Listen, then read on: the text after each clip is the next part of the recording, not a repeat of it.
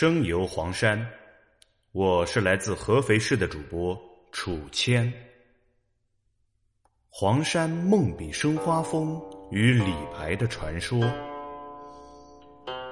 黄山迎客松是安徽人民热情友好的象征，承载着拥抱世界的东方礼仪文化。境内群峰竞秀，有千米以上高峰八十八座。梦笔生花是黄山北海景区一个著名景点，位于散花坞左侧，海拔一千六百多米，孤峰耸立。由于孤峰的上部三分之一处横裂，裂缝以上部分渐圆渐尖，形如占满浓墨的笔尖；而下部三分之二的石柱恰似笔杆。笔尖上长着一棵盘旋曲折的古松，松枝伸展，犹如盛开的花儿，因此被誉为“梦笔生花峰”。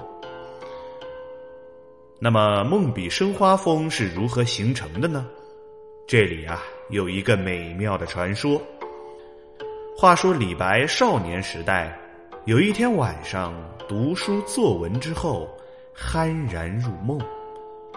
他正在梦中奋笔疾书的时候，突然发现自己的笔头上开出一朵洁白的莲花。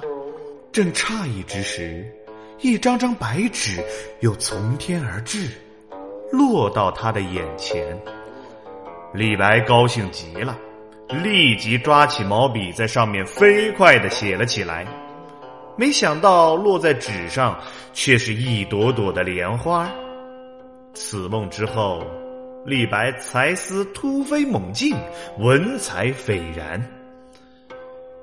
天宝十三年（公元七五四年），也就是距今一千二百多年前，晚年的李白来到黄山，在北海景区散花坞平台，突然发现一根硕大的山石，仿佛直插云天的毛笔。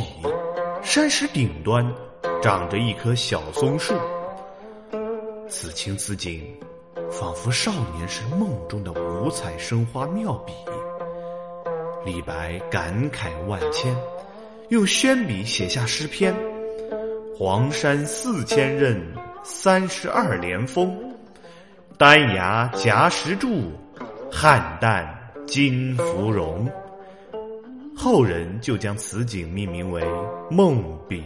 生花，梦笔生花峰也有另外一个传说。李白日游黄山，见北海山峰竞秀，景色奇美，诗兴大发，不小心惊动了狮子林禅院长老。二人纵谈诗文，开怀畅饮。李白饱览美景，痛饮美酒，诗兴大发，奋笔疾书。写完后，酒意犹存，顺手将毛笔一掷后，飘飘离去。那毛笔翻翻摇摇，从空中落下，插入土中。此笔就地化为奇峰，笔尖画树，成就了梦笔生花一景。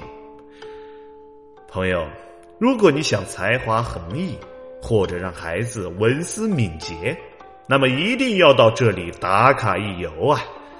咱们伟大的诗仙李白大叔一定会为你或孩子赋能的，让你茅塞顿开，妙笔生花。